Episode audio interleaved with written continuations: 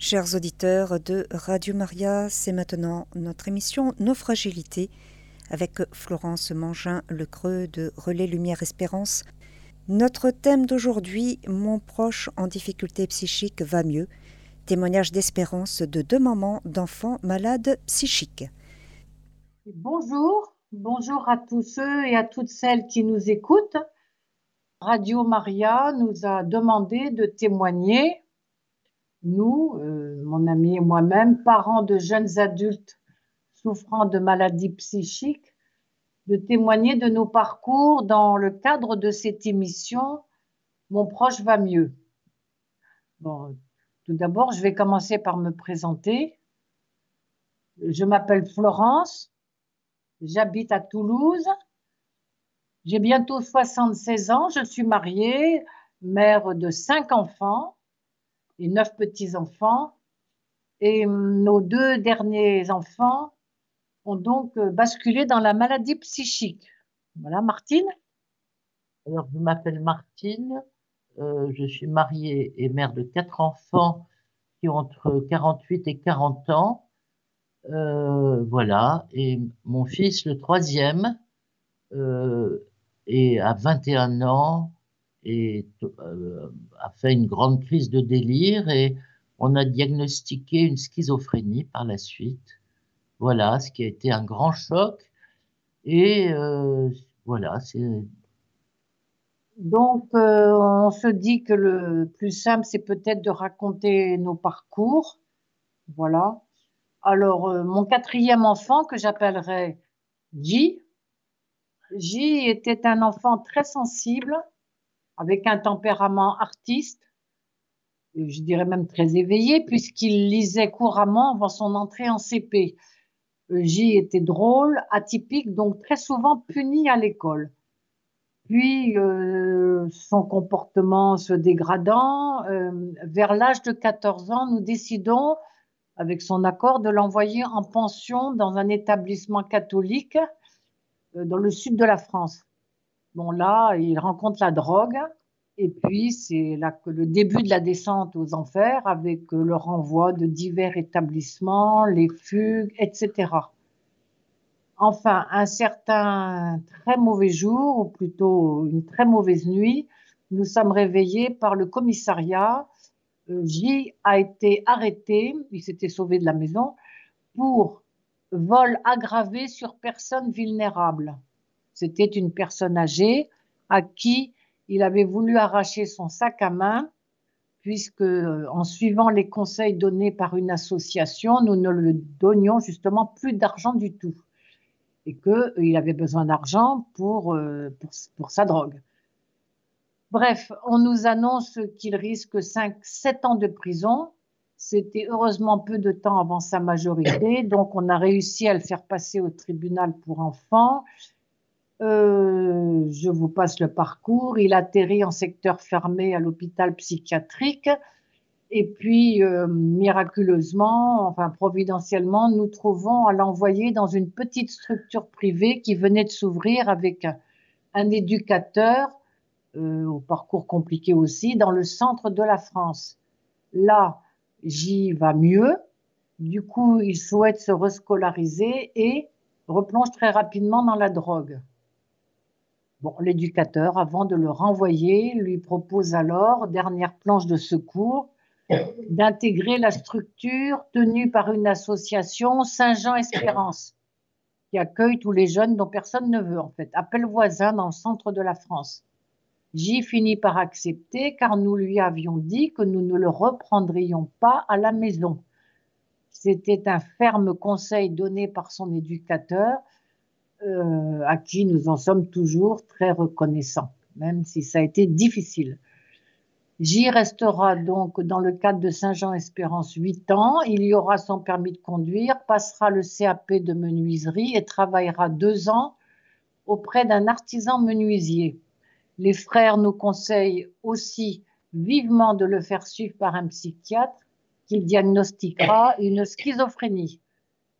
Puis J voudra reprendre ses études en internat à Tours pour passer un BEP en menuiserie. Mais là, trop de stress, trop isolé vis-à-vis de ses soutiens, il décompensera, partira en voiture sur les routes à travers la France et finira par atterrir chez nous, à Toulouse, donc en 2012.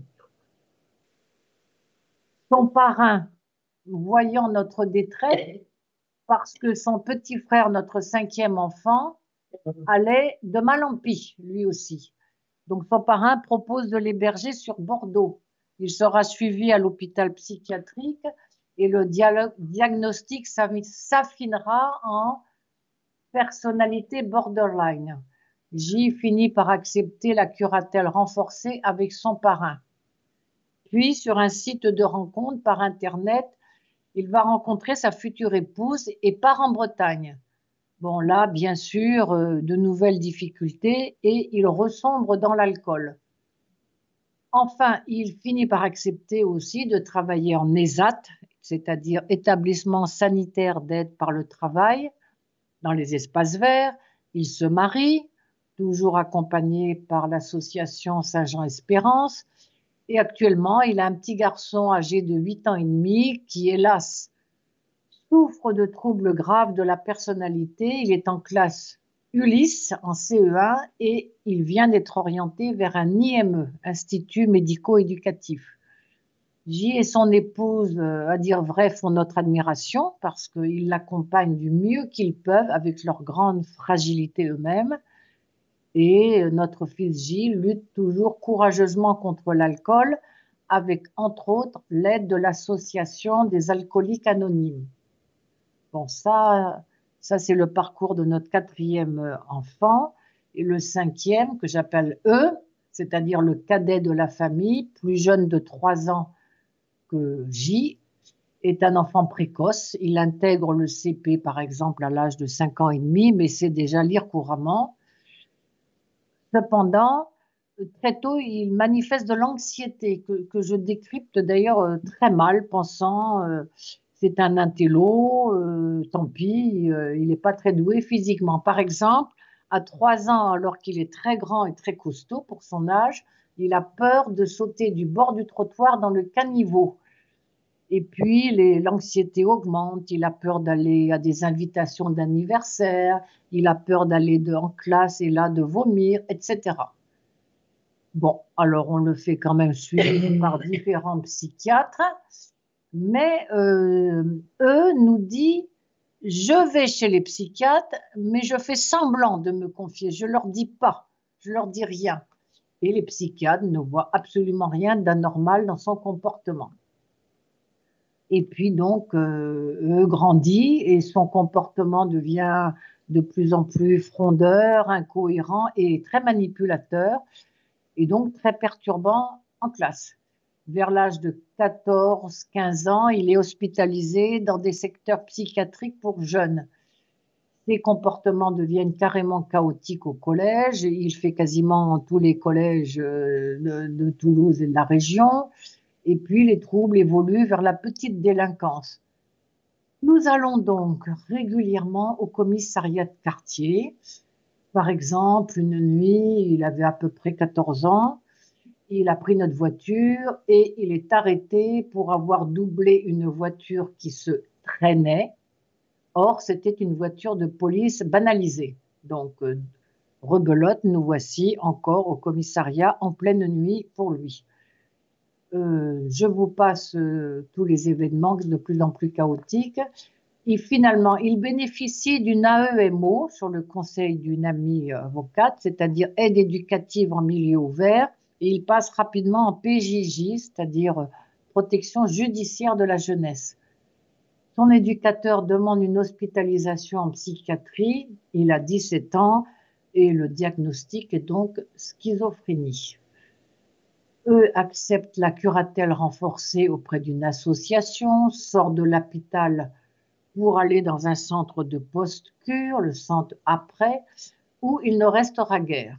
Il tente également un suivi auprès de Pôle emploi pour être agent de sécurité, mais il ne va pas au stage que nous lui avions trouvé.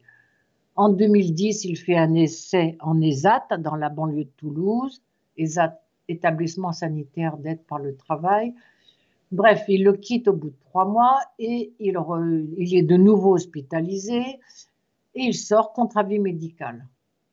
Alors là, nous entrons dans une longue période où notre fils est en repli social progressif jusqu'à rupture sociale euh, complète. Il m'arrive d'avoir peur de lui et de ne pas du tout me sentir en sécurité quand je suis seule avec lui. Il reste dans sa chambre, vit la nuit, grossit et met en échec presque toutes les tentatives d'activité ou de logement que nous lui proposons. C'est vraiment une période euh, extrêmement difficile pour lui, pour le couple, pour les autres enfants. Enfin, en 2010, il demande de nouveau à être hospitalisé et là, il rencontre une psychiatre qui réussira à faire alliance avec lui.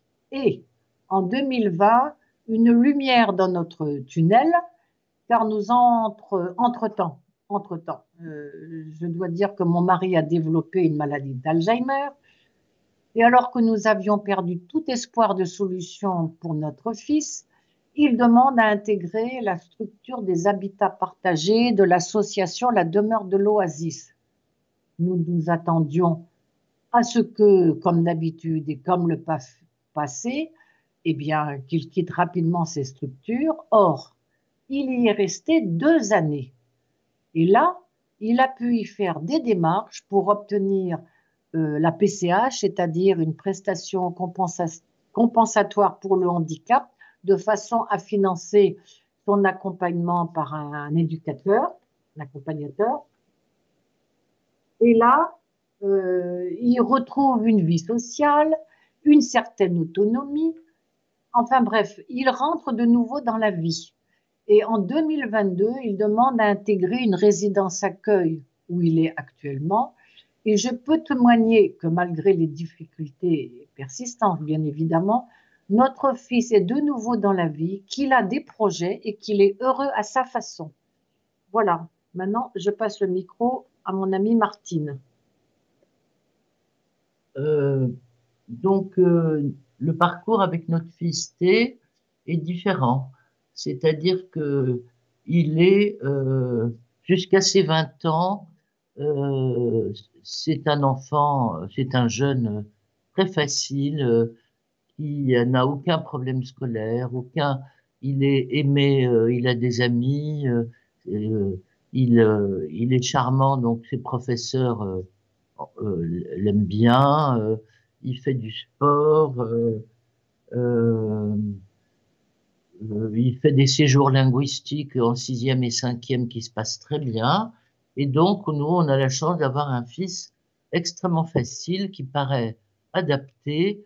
Et euh, alors, ces particularités quand même que je sentais quand il était jeune, euh, c'était une grande sensibilité, voilà. Et puis, une écoute sans doute particulière euh, des gens fragiles, enfin, quelque chose d'un ressenti particulier. Euh, il est aussi euh, très à l'écoute de comment euh, on s'exprime. Un jour où j'ai dû un peu rabrouer un de ses amis ou un ami de mon autre fils qui, qui voilà, j'ai, enfin, il m'a pris à part pour me dire que c'était pas bien ce que je faisais. Voilà. donc, en première quand même, il redouble sa première parce qu'il est dans un lycée très coté et en fait on s'aperçoit qu'en fait il travaille jamais, qu'il a toujours euh, écouté à l'école et que et que ça lui a suffi, que donc le soir euh, il faisait le minimum, voilà. Euh, et donc à cette époque-là, il passe des tests qui indiquent qu'ils sont QI est, très élevé et en fait qu'il a acquis aucune méthode parce qu'il n'a jamais eu besoin. Donc on essaye de, sur les conseils de la psychologue, de lui faire faire des cours de méthodologie et il va à deux séances, peut-être trois, et il abandonne aussitôt. Un peu, ces facilités font un peu que le sens de l'effort, ben, peut-être il l'a pas acquis. Voilà. Euh, euh, au moment de l'orientation après le bac, alors le bac, c'était l'année du mondial de foot en 98 et il a regardé tous les matchs et pas ouvert un bouquin. Et puis il a eu une mention assez bien quand même, sans, sans rien faire, voilà. Et par contre, euh, des difficultés à s'orienter, c'est-à-dire qu'il passait des écrits pour des écoles et à l'oral, quand on lui disait pourquoi voulez-vous faire cette école, il disait ah j'en sais rien du tout, je suis pas du tout sûr de vouloir faire ça. Euh, ce qui veut dire qu'au fond, euh, il est rentré à la fac euh, faire un dogmas, maths appliqué aux sciences sociales, j'allais dire un peu par défaut, voilà. Et en effet, il a toujours eu des difficultés à se projeter, à se projeter dans le futur, voilà. Donc, bon, en troisième année de fac, alors en effet, il avait des copains, il s'est mis à sortir euh, de temps en temps dans des rêves parties. Euh, manifestement, euh, il a touché, il, fumait du cannabis, mais tout ça dans notre dos sans que on s'alarme vraiment. Hein, on pensait que c'était peut-être une phase spéciale de l'adolescence et on s'est pas vraiment alarmé. Ce n'est que plus tard, quand il a été malade et que j'étais très en colère contre quelqu'un qui était venu lui vendre euh, de la résine de cannabis alors qu'il était hospitalisé et qu'il était sorti sans autorisation de l'hôpital, que j'ai été euh, voir euh, la, brigade des stupéfiants et qui m'ont dit Ah, madame, vous n'avez pas de chance. Il y a un, cas sur dix de gens qui, qui prennent du LSD, donc on a découvert qu'il avait pris du LSD, qui du coup euh, ont des graves séquelles, euh, ont des graves séquelles sur le plan psychique. Hein, je ne pense pas que ce soit le seul facteur, mais en tout cas, euh, je pense que il y avait une fragilité et que le LSD a sûrement et, le cannabis ont sûrement rendu les voilà fait accéder à la maladie. Donc ça nous tombe du ciel comme un tonnerre. L'année 2001, c'est-à-dire qu'on a eu, nous, en juillet, Tanguy, euh, euh, qui euh, les, nous étions loin, et nos voisins et amis nous ont appelés en nous disant d'arriver d'urgence. Il était en plein délire sur les toits des maisons, pieds nus, alors que il faisait 40 degrés dehors, prêt à sauter, en se disant que les anges allaient le porter. Donc, euh, on est redescendu de Dardar et, et puis euh, le médecin généraliste qui, a, qui est intervenu, euh, là, voilà, a pris beaucoup de temps pour lui conseiller d'aller consulter un psychiatre, ce qu'il a fait. Et comme c'était du genre le 31 juillet, c'était pas très facile de trouver un lieu d'hospitalisation. Heureusement, nous avions un ami psychiatre qui, qui l'a pris en charge. Voilà mais quelques années après, enfin, quelques temps après, il nous a conseillé de l'orienter vers le secteur public, l'hospitalisation dans l'hôpital universitaire, euh, voilà, dans le service psychiatrique de l'hôpital universitaire, en disant que c'était un cas difficile, qui faisait partie des gens sûrement les plus difficiles à soigner. Et euh, donc, euh, voilà, donc il y a eu un passage euh, à l'hôpital. Bon, beaucoup, beaucoup de ruptures de soins, c'est-à-dire qu'il y a eu des moments favorables.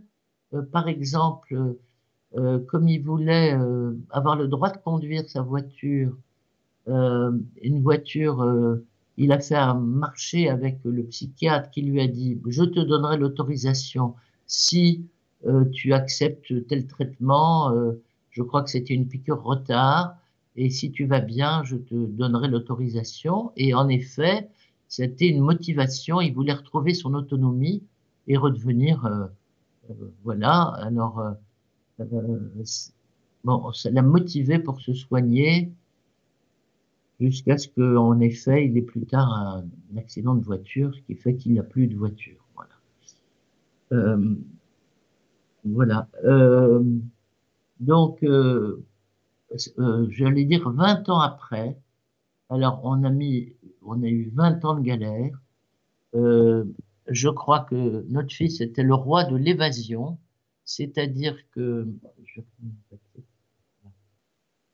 Alors, nous avons été les horribles champions des hospitalisations sous contrainte, euh, et qui étaient euh, généralement un échec. Euh, c'était, c'était complètement traumatisant pour nous, et pour, et voilà. Et en fait, il fallait mettre tout un dispositif, appeler le SAMU qui, qui souvent envoyait la police avec. et quand il y avait bon, et alors, c'était soit les ambulanciers qui, apprenant que la personne qui devait récupérer avait une maladie psychiatrique, euh, presque s'en allaient euh, tellement ils avaient peur, euh, soit notre fils sautait de l'ambulance au, feu avant d'arriver à l'hôpital, soit il se sauvait des urgences, quelquefois au profit du fait qu'il y avait une grève et un manque d'effectifs, et soi-même, il s'est souvent échappé de services fermés où il était hospitalisé sous contrainte. Et donc, régulièrement, il était sous les ponts de Toulouse, en pyjama, euh, et avec pas un sou, pas une pièce d'identité, etc. Donc, on a vraiment vécu des choses extrêmement difficiles, et lui aussi, il en a vécu des très difficiles. Je vais pas... Euh, mais si vous voulez, pour nous, c'était soit euh, c'était le dilemme n'était cornélien, euh, soit il n'arrivait plus même à se nourrir ou à s'hydrater tellement il était envahi par des angoisses et des délires et, il était enfermé dans son appartement. Et, en fait sa maladie s'aggravait, il était dans un état effrayant. Et voilà donc euh, on se disait qu'il fallait le faire hospitaliser et comme il, il, le, il voulait pas, il fallait passer par ces hospitalisations sous contrainte. Et euh, soit euh, et en fait c'était à chaque fois un échec. Euh, alors comment on a tenu le coup? Oui, oui. Alors on a tenu le coup d'abord euh, euh grâce à des soutiens. Donc, mon mari ne souhaitait pas du tout aller dans des groupes de parole de l'UNAFAM, l'Union nationale des familles et amis de malades psychiques, qui font beaucoup de soutien pour les familles et les aident à comprendre ce qui leur arrive. Donc, on a fini. Mon mari disait, on va pas en parler. On, souffre déjà suffisamment, on va pas en plus en parler. Donc, il refusait. mais on a fini quand même par pendant une dizaine d'années d'aller voir tous les mois un psychiatre pour c'était un lieu pour parler, euh, pour parler et être conseillé. Euh, voilà, donc euh, on a fait ça ensemble. Et puis, euh, euh, en fait, on a eu un projet je, qui a été de créer des logements. on a rencontré euh, des personnes d'une fédération qui s'appelle les demeures des sources vives. On a été visiter une maison et donc c'est euh, des associations qui créent des logements partagés pour personnes malades psychiques. La plupart de ces logements sont chrétiens, sont dans des lieux euh, spirituels comme Lourdes ou comme euh, Parelmonial, voilà. Et en fait, euh, ils nous ont beaucoup aidés pour réfléchir à créer quelque chose à Toulouse. Donc en fin 2017, on a créé une association en décembre 2017 et qui qu'on a appelé la demeure de l'Oasis et dans laquelle une dizaine de personnes sont venues euh, prêter main forte pour faire partie du conseil d'administration. La plupart de ces personnes n'étaient absolument pas concernés par la maladie psychique et euh, voilà, mais étaient euh, volontaires pour travailler à la création de logements sur la ville de Toulouse. Donc c'était une grande aventure et une aventure d'amitié. On y a acquis beaucoup de compétences, voilà, et, euh, et cette association, j'allais dire, a été stérile pendant dix ans, alors pas été stérile sur euh, le plan humain, sur euh, les formations et les découvertes que ça nous a fait faire, mais on a voilà, mais on a réussi à louer une première maison en 2017 une maison composée de quatre chambres et de deux salles d'eau avec un jardin. Et puis, un an après, on a pu louer la maison mitoyenne. Et donc, ces deux maisons en, plein centre de Toulouse, près, des métros, près d'un grand parc, et qui, qui aujourd'hui euh, euh, héberge huit personnes, quatre par maison, voilà. Et euh, donc, si vous voulez d'avoir des projets positifs dans lesquels on croit,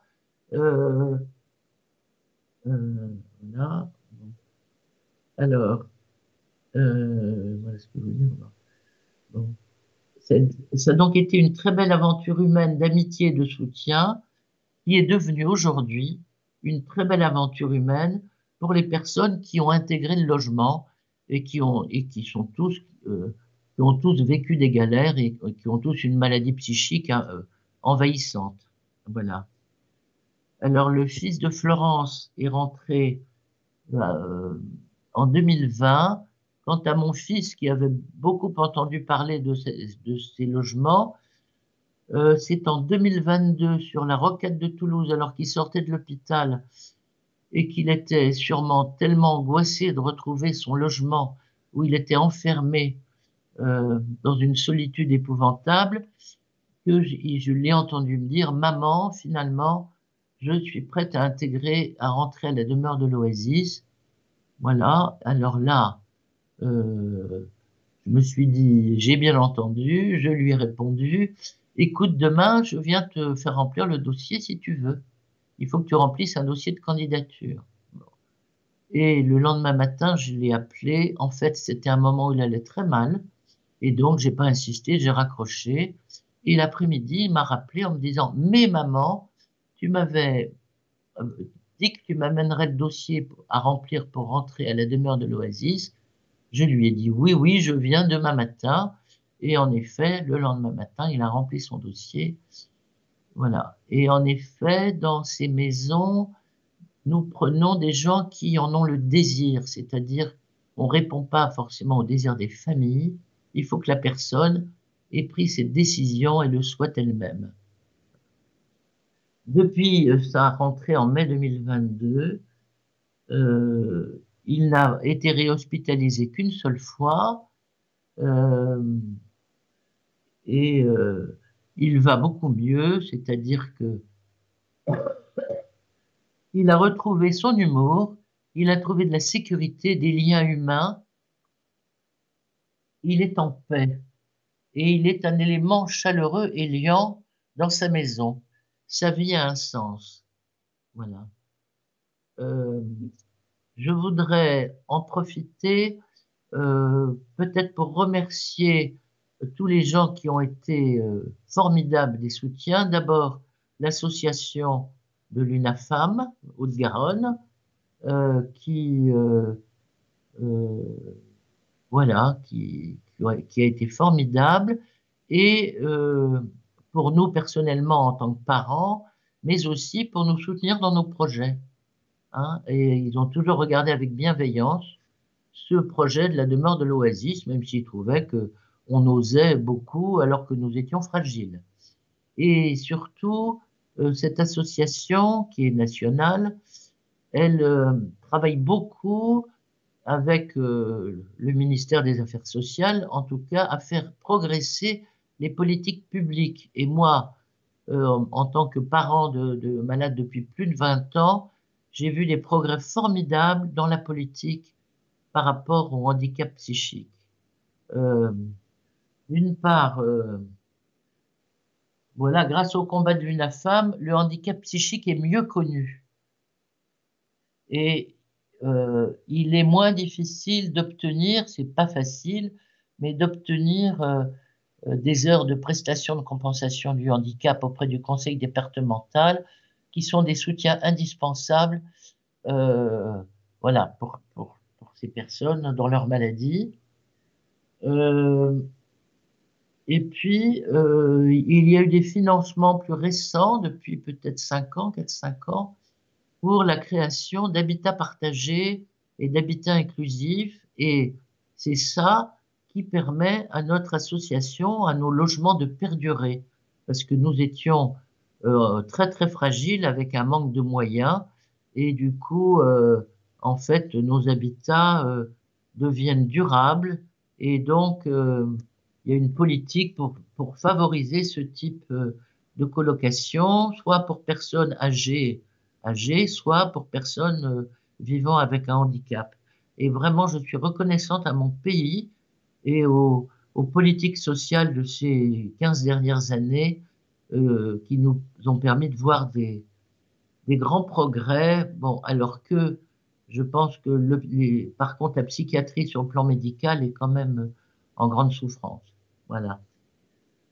Donc, euh, voilà. Quant à moi, euh, qu'est-ce qui nous a permis de tenir, de tenir en couple famille aussi, euh, pendant toutes ces années de descente en enfer, c'est bien certainement euh, la confiance dans la présence du Seigneur et puis aussi le fait de pouvoir parler et la chance d'avoir pu faire des rencontres avec certaines personnes de grande qualité.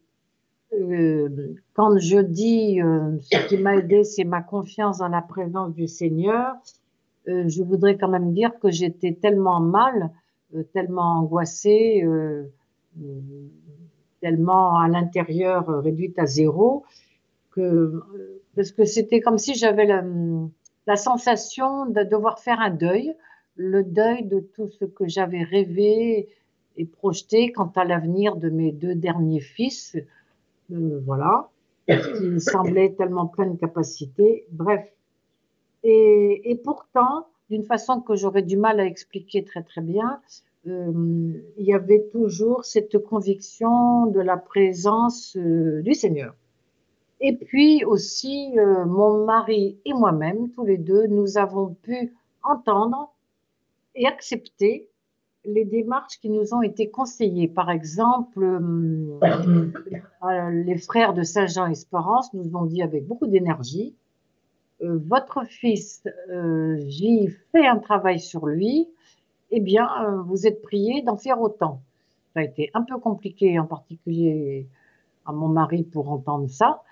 Mais tous les deux, nous avons tendance à faire confiance aux personnes qui ont de l'expérience. Donc, nous nous sommes fait accompagné en couple plusieurs années de suite.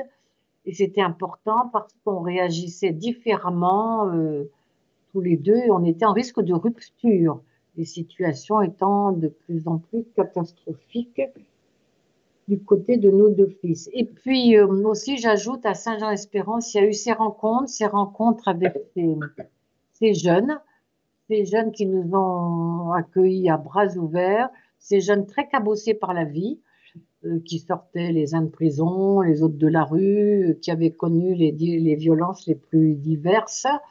Voilà, et voilà, et de, et de dire le chapelet avec ces grands gaillards, euh, voilà, c'est une expérience que j'ai toujours en mémoire, une expérience vive. Et puis, voilà, pendant toutes ces années, j'ai eu aussi personnellement la chance d'avoir des accompagnateurs spirituels qui étaient non seulement des hommes d'écoute, mais aussi des hommes de compassion. Parce que, et ça, ça m'a beaucoup soutenu, parce que je vivais une espèce de stigmatisation, d'échec éducatif total. Il y a même eu des pétitions à l'encontre de notre famille dans la résidence dans laquelle nous habitions. Euh, une enquête sociale a été ordonnée sur notre famille.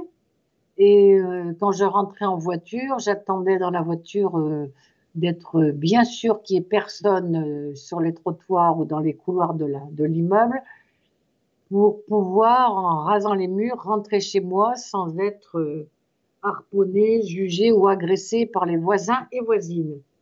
Donc cette compassion m'a fait du bien. Et puis on était aussi, ça se trouvait comme ça depuis euh, de nombreuses années, en fraternité, des groupes de partage et de prière d'une dizaine d'amis qui nous ont vraiment littéralement portés dans leurs prières. Et puis comme Martine, euh, j'ai rencontré l'UNAFAM, Union nationale des amis et familles euh, de malades psychiques. Et, donc, euh, en particulier, ça a beaucoup aidé mon mari de voir que ben, y avait des gens qui, on n'était pas seuls, qu'il y avait des gens qui vivaient d'une situation très difficile et même parfois plus difficile que nous. Donc, il a même voulu reprendre ces groupes de partage. On y est resté, euh, je pense, au, moins trois ans. Voilà. Et il y a également aussi autre chose qui nous a aidés en couple. On a pu bénéficier d'une d'une formation financée par l'ARS, l'Agence régionale de santé. alors, on y est resté, nous, trois ans. Et donc, c'était des groupes euh, de, ça s'appelle Pro, c'est ça, euh, qui étaient animés par des personnes professionnelles, psychiatres ou thérapeutes diverses. Donc, il y avait une dizaine de participants euh, qui avaient donc été sélectionnés sur entretien, tous parents de, de jeunes schizophrènes. Et donc, c'était important, ça m'a beaucoup aidé parce qu'il y avait, c'était une fois par mois, de 18 à 21 heures. C'est-à-dire que c'était euh, convivial aussi, puisqu'on dînait ensemble et qu'on avait le temps de, d'échanger. De, voilà. Il y avait une formation, en particulier la formation sur les habiletés de communication, euh, m'a beaucoup apporté, surtout avec notre fils E, qui était particulièrement habile pour euh, nous faire nous disputer ou nous faire péter des câbles, nous aussi. Voilà. Et, donc, cette formation, oui, voilà, ça a été euh, un plus. Et ce qu'il y avait de bien dans cette formation aussi, c'est qu'il y avait des mises en situation, des ateliers, par exemple, mettons une thématique du style euh, Mon fils se lève toutes les nuits pour vider le frigidaire, donc on le mimait, et puis c'était commenté par les participants euh, et les différents animateurs sans, sans qu'il y ait bien évidemment la solution idéale. Mais c'était intéressant. Enfin, il est arrivé ce jour très important où un médiacre m'a conseillé le groupe de prière euh, et de partage de relais Lumière Espérance. Et dans ce groupe, euh, qui est un groupe euh, de partage et de prière qui accueille des personnes dont le proche souffre de maladies psychiques, j'ai rencontré mon amie Martine ici présente, ainsi que Marie-Hélène Fly-Sainte-Marie. Euh, je dois dire que moi, j'étais au fond du trou avec nos deux fils qui allaient très mal. Et elles m'ont proposé toutes les deux d'aller à Lourdes, visiter une maison. Enfin, je ne savais pas trop. Et c'est là où j'ai découvert la Fédération des demeures des sources vives dont Martine a, parlé. Une fédération de maisons répandues sur tout le territoire français et qui accueille euh, des personnes en souffrance psychique. Euh, dans des maisons en colocation. Et cette découverte a été fondatrice. Et donc, sur le retour, Marie-Hélène a lancé l'idée de faudrait qu'on fasse quelque chose avec tous ces gens qui sont à la rue, en hôpital ou chez, chez les parents. Il faut qu'on crée une association pour le logement. Euh, voilà. Et Martine et Marie, euh, Martine et Marie-Hélène, oui, m'ont alors proposé d'intégrer ce projet en étant secrétaire de l'association. Je dois dire que les bras m'en sont tombés parce que je me sentais en échec total, culpabilisée par la souffrance intense de nos deux enfants. J'ai accepté et ça a été pour moi un véritable chemin de résurrection. J'y ai rencontré des personnes formidables, euh, une amitié, et j'ai beaucoup appris, bien sûr, et j'ai pu investir mes forces archi défaillantes dans un projet constructif et qui m'ont sorti de mon, cercle mortifère. Voilà. Et puis donc, euh, maintenant, comme l'a dit Martine, euh, c'est la joie de voir ces deux maisons avec des personnes euh, qui semblent bien, heureuses. voilà. Et nous avons beaucoup de projets. Est-ce que c'est la conclusion? Ou c'est pas la conclusion? Ben voilà, chers amis, auditeurs et auditrices de Radio Maria, ben, nous avons terminé notre témoignage. Nous espérons de tout cœur avoir contribué à vous redonner quelques signes d'espérance. Et moi, euh, je vous assure par expérience qu'il n'existe aucune nuit, si noire et si longue soit-elle, qui ne soit pas suivie d'une aurore. Alors, moi, je vais rajouter qu'en effet, on m'avait dit que quelquefois, après 40 ans, les situations se stabilisaient. Hein, donc, en effet, on a vécu plus de 20 ans là dans un peu le chaos en essayant euh, de tenir le coup et euh, voilà d'être un soutien pour notre fils euh, si peu que ce soit voilà.